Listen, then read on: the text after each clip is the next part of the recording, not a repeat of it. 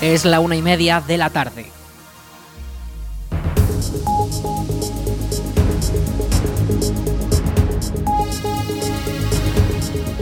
Buenas tardes, lunes 4 de diciembre arrancamos el espacio para la información local en el 107.4 de la FM. En la Almunia Radio les habla Aritz Gómez, aquí arranca una nueva edición de la Almunia Noticias.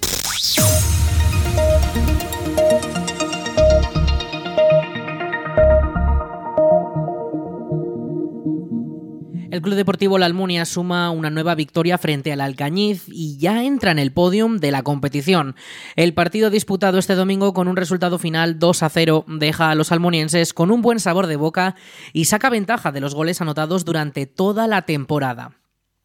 El encuentro se disputó en la localidad turolense y tuvo como claro dominante al equipo de la Almunia. El primero de, los, el primero de los goles llegó poco después de comenzar en el minuto 12 gracias a una acción del almuniense Trejo. Ya en el segundo tiempo, con el cambio de campo, fue Romanos quien marcó el segundo y último tanto del encuentro hacia el minuto 70. El resultado deja al conjunto de la Almunia en la tercera posición de la tabla con 25 puntos, empatado con el Casetas, que ha tenido una mala racha estas dos últimas jornadas. La Almunia cuenta con una ventaja de 34 goles a favor, haciéndolo el equipo más goleador del grupo y que jugará muy a su favor en caso de empates. La clasificación la completan el Andorra en primera posición y el Atlético Calatayud en segunda, a tan solo 4 y 3 puntos de distancia de la Almunia respectivamente. La autovía A2 continuará en obras durante los días previos al puente de diciembre. El lunes 4 y martes 5 los operarios de carreteras trabajarán en la mejora del firme que afectará al tráfico de manera eventual y las salidas y entradas de la autovía en ambos sentidos mientras duren estas obras. Las salidas y entradas en ambos sentidos en el enlace de la A121, la carretera de Ricla, permanecerán cerradas durante la jornada del lunes 4 y de cara al martes 5 se verá afectada la entrada a la autovía dirección Zaragoza en la carretera de Calatorao, la A220. Recuerden, este lunes y martes, de nuevo, obras en la A2, extremen la precaución en la carretera y sigan las indicaciones de las obras.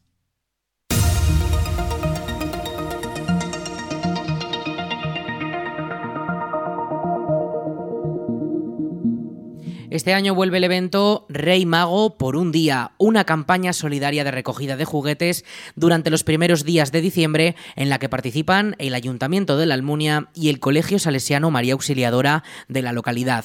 El objetivo de las dos entidades es conseguir que todos los juguetes recogidos lleguen a los niños y niñas con menos recursos económicos y permitir el derecho a jugar de estas personas y divertirse en estas fechas tan especiales que vienen en tan solo unas semanas. Si participar en esta campaña podrán apuntarse presencialmente en las oficinas del ayuntamiento de 9 de la mañana a 2 de la tarde. Estos juguetes se entregarán a partir del viernes 21 de diciembre en el mismo colegio salesiano. Las inscripciones pueden realizarse hasta el 18 de diciembre. Toda la información está disponible en la web municipal laalmunia.es. Este lunes desde las 11 de la mañana se produce un corte de agua que afecta a la calle Felipe V en el tramo comprendido entre la calle Ximénez Bun hasta la carrera Ricla. Según informa el ayuntamiento, el suministro se restablecerá sin previo aviso y faxa la compañía que gestiona el servicio municipal de agua dispone de un teléfono de atención al cliente por si fuese necesario. Este es el 976 600 322.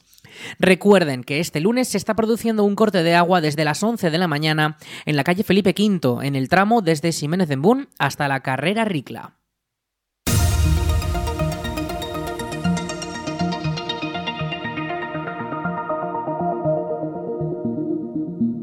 Varias localidades de Valdejalón se enfrentan a una oleada de robos en viviendas vacías. Los ladrones aprovechan que no hay nadie en las casas y entran para sustraer las joyas y el dinero que encuentran. Según publica el periódico de Aragón, la Guardia Civil ya contabiliza denuncias por robos en La Almunia, Calatorao y Épila, y las primeras investigaciones realizadas apuntan a una misma banda como la responsable de todos ellos. Según explican, estas actuaciones son rápidas en las que incluso han llegado a trepar por las fachadas para colarse por ventanas de forma sigilosa, tanto que hasta en una ocasión incluso se dio el robo mientras había gente en el interior de la vivienda y ni siquiera se percataron. Muchas de estas casas están lejos de los centros urbanos y son unifamiliares en urbanizaciones, por lo que la colaboración ciudadana es más complicada de conseguir, como en el caso de Calatorao. El alcalde de esta localidad, David Felipe, ha explicado que estos ladrones deben ser profesionales debido a la alta tasa de robos por día, con hasta tres casas del mismo complejo en una jornada en Calatorao. Por su parte, en Épila, el alcalde y también presidente comarcal Jesús Bazán ha adelantado que van a solicitar de nuevo a la delegación del gobierno la presencia de más guardia civil en la zona. Una reclamación que se viene dando ya varios meses por la oleada de robos en el campo. Por el momento, el consistorio de Épila ha puesto a disposición de las autoridades las grabaciones de las cámaras de videovigilancia de las calles de la localidad. El Club de Lectura de la Almunia ha organizado un coloquio para comentar la novela Alicia en el País de las Maravillas, una presentación que correrá a cargo del integrante de la asociación, Agustín Sánchez, quien analizará la mítica obra de Lewis Carroll, un cuento inicialmente para niños y que con el tiempo ha sido tomado como una crítica ácida a la sociedad de su época. La obra cuenta con páginas repletas de personajes y situaciones insólitas que ocurren en un mundo de fantasía y que desafía la lógica y el lenguaje. La cita será el martes 5 de diciembre a las 8 de la tarde en la Biblioteca Municipal de la Almunia, con entrada libre para todos los asistentes que estén interesados en conocer el trasfondo y el análisis de esta obra tan conocida. La Navidad ha llegado a la biblioteca de la Almunia y todos los niños ya pueden ir a dejar su adorno para construir un árbol de Navidad comunitario. Todos los jóvenes lectores de la localidad pueden llevar su adorno navideño hecho por ellos mismos para decorar el árbol que la biblioteca tendrá expuesto en la sala. Además, todos los que participen recibirán una papeleta con la que podrán participar en un sorteo de fabulosos premios. Escuchamos a Alicia Pardillos, bibliotecaria de la Almunia. Sí, es una actividad que hemos planteado para los más pequeños aunque luego os haré un apunte para que veáis que no solamente es para ellos, y es para que decoren entre todos el árbol de Navidad de la biblioteca. Se trata de que traigan un adorno navideño hecho por ellos mismos, eso es el único requisito indispensable, que lo, hagan ellos mismos, sean ellos quienes los confeccionen y que sea de temática navideña, para colgar en nuestro árbol. Cada uno que venga y traiga eh, se llevará una papeleta para participar en un sorteo. Hay dos categorías, infantil y primaria, y se harán dos sorteos. La campaña estará activa hasta el martes 12 de diciembre y pueden participar todos los niños de infantil y primaria llevando su adorno. La única condición es que lo hayan fabricado con sus propias manos.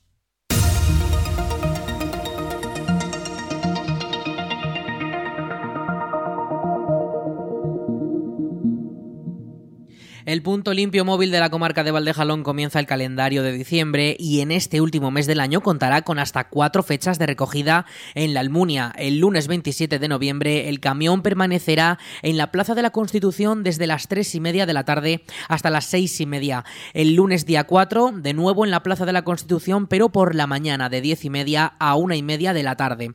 El día 11 en horario de tarde permanecerá en el Polideportivo en la Ronda Cortes de Aragón y el día 10 lo hará por la mañana. La última semana del año, del día 25 al 29, el punto limpio móvil de la comarca no prestará servicio en ninguno de los pueblos de la comarca.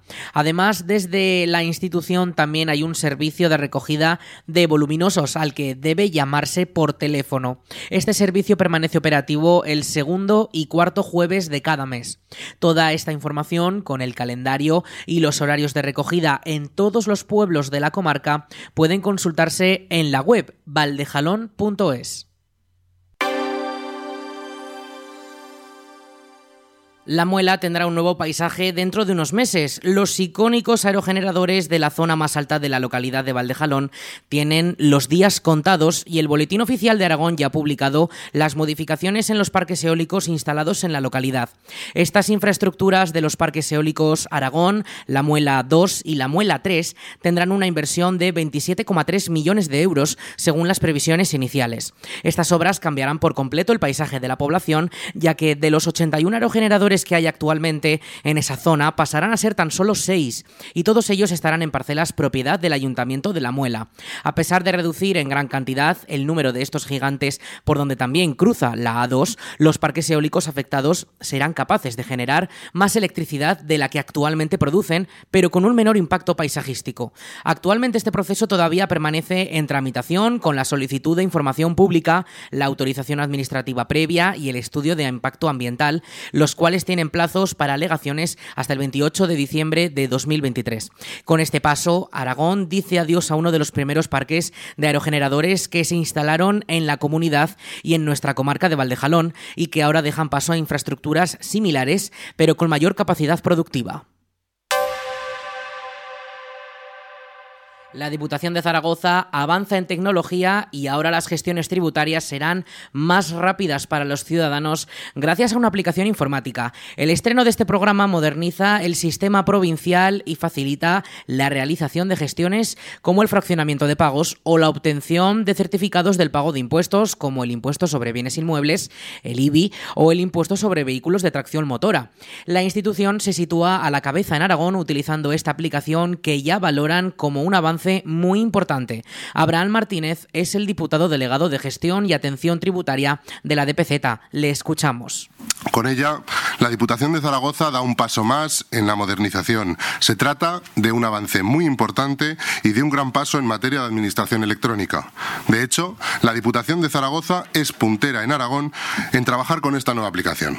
Este procedimiento va a facilitar la realización de gestiones como el fraccionamiento de pagos o la obtención de certificados del pago de diferentes impuestos, como por ejemplo el impuesto de, de bienes inmuebles o el impuesto sobre vehículos de tracción motora. El nuevo sistema agiliza el trabajo del Servicio de Gestión y Atención Tributaria y beneficiará a casi medio millón de contribuyentes, nueve de cada diez de ellos personas físicas. Luis Manuel López Montoro es el tesorero de la Diputación de Zaragoza. La generación y emisión de acuerdos de concesión de fraccionamientos, la obtención de certificados, estar al corriente en el pago tanto de cualquier concepto tributario individual como de deudas con, de naturaleza tributaria como deudas con cualquier hacienda local de la provincia, que nosotros estemos gestionando a través del sistema de información tributaria, así como también la obtención de certificados de titularidad de objetos tributarios existentes en el padrón, cual puede ser de un impuesto de bienes inmuebles o o de una finca urbana rústica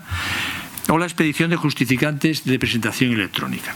A esto se añaden otros, otras actuaciones automatizadas que benefician eh, el normal discurrir de la Administración, como pueden ser la firma de las notificaciones de los actos administrativos, la generalización del acuse de recibo en notificaciones, la generación del certificado de rechazo y muchas otras que eh, facilitan también esa labor de la Administración. Ahora los usuarios ahorrarán las largas esperas del papeleo y podrían tener sus documentos en incluso tres minutos. Mercedes Pérez es la técnico del servicio. El ciudadano se va a poder eh, eh, va a poder acceder a la plataforma, va a tener que acreditar su personalidad y una vez haga eso, en tres minutos va a poder obtener un fraccionamiento, lo cual es eh, un paso de gigante porque antes pensemos que tenía que pasar por un empleado público que verificara que se cumplían todos los requisitos y que tramitara esa concesión de ese fraccionamiento.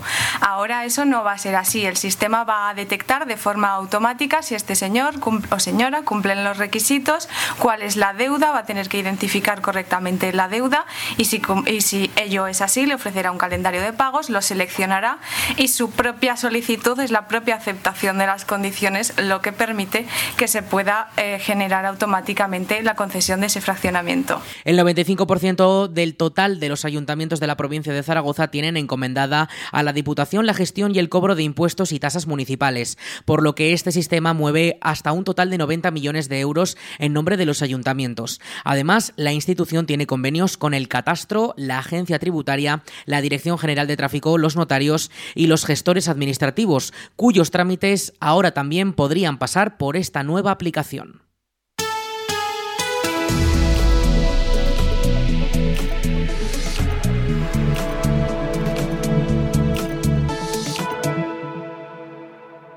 Vamos con la previsión del tiempo y es que este lunes arrancamos una semana eh, llena de días festivos con ese puente de por medio y ya avanzamos de que esta tarde podríamos tener precipitaciones. Llegarían unas lluvias eh, de cara a las últimas horas de la tarde de hoy con, con temperaturas máximas de unos 14 grados y unas mínimas que se quedan en torno a los 7. El viento va a soplar un poquito fuerte de cara a estas primeras horas de la tarde hasta aproximadamente las 6, las 7 de la tarde con rachas de hasta 25 kilómetros por hora, vientos del oeste. Para mañana bajan las temperaturas, las mínimas bajan hasta los 3, las máximas se quedarán en torno a los 11. Con cielos algo más despejados, no se esperan esas precipitaciones, aparte de las que se puedan registrar esta próxima madrugada. El viento también estará más calmado, con rachas de 10 kilómetros por hora durante las primeras horas de la mañana y un viento totalmente en calma durante el resto de la jornada.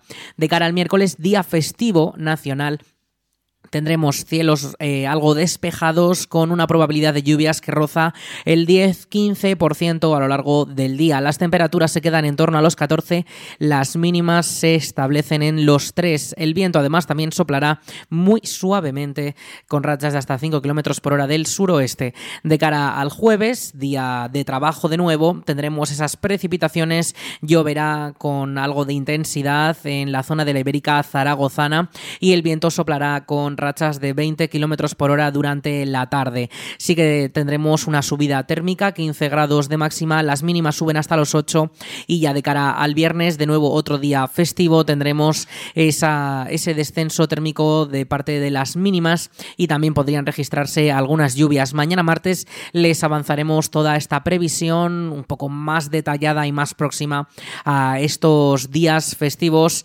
y ya saben que tienen también toda la información sobre el en nuestra página web.